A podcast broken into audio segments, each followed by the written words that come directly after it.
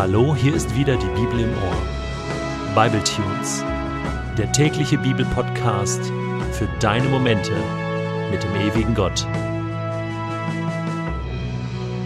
Der heutige Bible Tune steht in Exodus 18, die Verse 1 bis 12 und wird gelesen aus der Hoffnung für alle.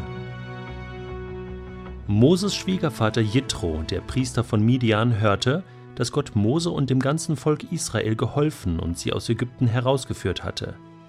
Da machte er sich auf den Weg, gemeinsam mit Moses Frau Zippora, die Mose zu ihm zurückgesandt hatte, und mit ihren beiden Söhnen. Der ältere hieß Gershom, das heißt ein Fremder dort, weil Mose bei seiner Geburt gesagt hatte, wir wollen ihn Gershom nennen, denn ich habe hier in einem fremden Land Schutz gesucht. Der zweite Sohn hieß Eliezer, das heißt mein Gott ist Hilfe, denn Mose hatte gesagt, der Gott meines Vaters ist meine Hilfe gewesen. Er hat mich vor dem Schwert des Pharaos gerettet. Nun kam Jitro mit Zippora und ihren beiden Söhnen zu Mose. Die Israeliten lagerten in der Wüste am Berg Gottes. Jitro ließ Mose ausrichten, Dein Schwiegervater Jitro ist zusammen mit deiner Frau und deinen beiden Söhnen angekommen. Da ging Mose seinem Schwiegervater entgegen, verneigte sich vor ihm und küsste ihn. Sie fragten einander nach ihrem Wohlergehen und gingen dann in Moses Zelt. Mose erzählte Jitro, was der Herr mit dem Pharao und den Ägyptern getan hatte, um die Israeliten zu retten. Er verschwieg nicht die vielen Schwierigkeiten auf ihrer Reise, berichtete aber auch, wie der Herr ihnen immer wieder geholfen hatte. Jitro freute sich sehr, dass der Herr den Israeliten so viel Gutes getan und sie aus Ägypten herausgeführt hatte. Er rief Gelobt sei der Herr, der euch aus der Gewalt der Ägypter und ihres Königs gerettet hat. Ja, er hat dieses Volk aus der Sklaverei befreit. Jetzt weiß ich, der Herr ist größer als alle anderen Götter. Als die Ägypter sich besonders stark fühlten, hat er ihnen seine Macht gezeigt. Dann brachte Jitro ein Brand- und ein Schlachtopfer für Gott dar. Aaron und die Sippenoberhäupter der Israeliten nahmen an der Opfermahlzeit teil, um den Herrn zu ehren. Man könnte das Kapitel 18 im zweiten Buch Mose auch überschreiben mit dem Titel Mose the Lonesome Cowboy, der einsame Mann. Mose war ziemlich alleine. Das wird mir jetzt erst so bewusst, wenn ich das lese. Seine Familie war gar nicht bei ihm, also Zippora, seine Frau und seine beiden Söhne. Das heißt, okay, sein Bruder Aaron, seine Schwester Miriam, die waren mit ihm, aber er ist doch ziemlich alleine dadurch mit dem Volk gegen Pharao und zum Schluss ja auch zum Teil gegen das Volk. Und das ist kräfteraubend. Und überhaupt wird in diesem Kapitel deutlich, dass er auch einsame Entscheidungen treffen muss und ziemlich viel auf seinen Schultern lastete. Deswegen ist es zunächst mal natürlich genial zu sehen, dass jetzt seine Familie zu Besuch kommt. Das wird ihn so richtig gefreut haben. Endlich mal Leute, die ihm zuhören, die grundsätzlich mal für ihn sind. Und natürlich hat er sich riesig gefreut, seine Frau, seine Kinder wiederzusehen. Und das ist eine richtig nette Sache. Jitro, sein Schwiegervater, der wird übrigens früher mal Reguel genannt, das ist aber der gleiche. Ähm, ja, der kommt zu Besuch. Und normalerweise ist das nicht so, dass die Schwiegerväter zu Besuch kommen. Eigentlich ist es eher umgekehrt, deswegen war das eine ganz besondere Sache für den Mose.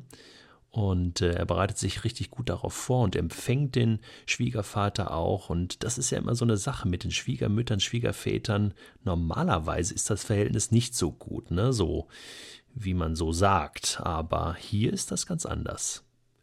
Und das Verhältnis ist nicht nur sehr gut, sondern was die beiden dann miteinander besprechen, ist also von allererster Güte. Jethro erkundigt sich nach der ganzen Geschichte. Und Mose kann ihm alles erzählen. Von A bis Z mit Pharao und den Plagen. Ich meine, davon hatte der ja noch nichts mitbekommen. Und wie Gott sie dann schlussendlich gerettet hat. Und dann finde ich so toll, dass da steht in Vers 8, er verschwieg nicht die vielen Schwierigkeiten auf ihrer Reise.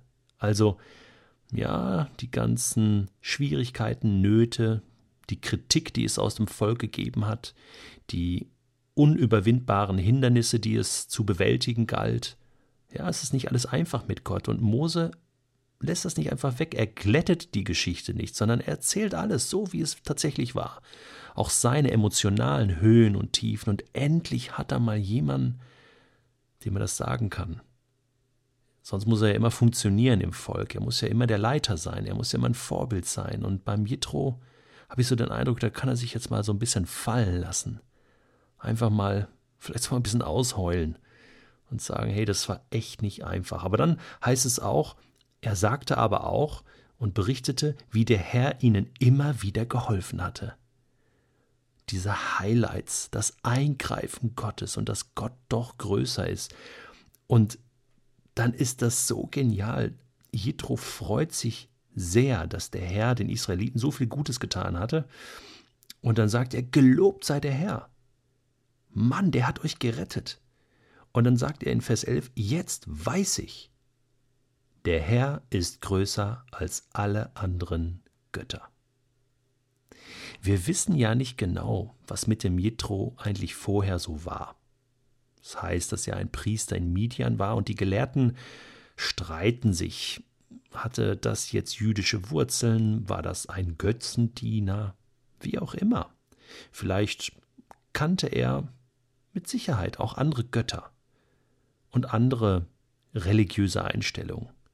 Das war ja ein richtiger Synkretismus damals. Das heißt, viel Götterei, viele Götzen, viele Religionen, gerade in der Nähe von Ägypten. Aber diese Aussage macht auf alle Fälle deutlich, dass dieser Jitro nun ein überzeugter Gottesmann war. Jetzt weiß ich, der Herr, Yahweh, der ist größer als alle anderen Götter.